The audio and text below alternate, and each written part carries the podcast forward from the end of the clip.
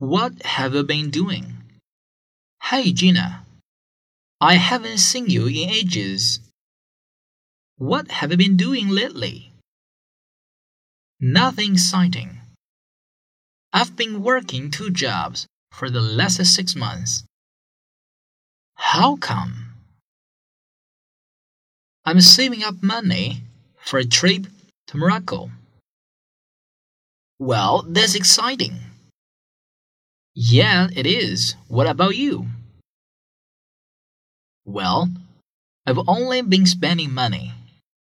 I'm pursuing a full time modeling career. Really? How long have you been modeling? Since I graduated. But I haven't been getting any work. I need a job soon. I'm almost out of money.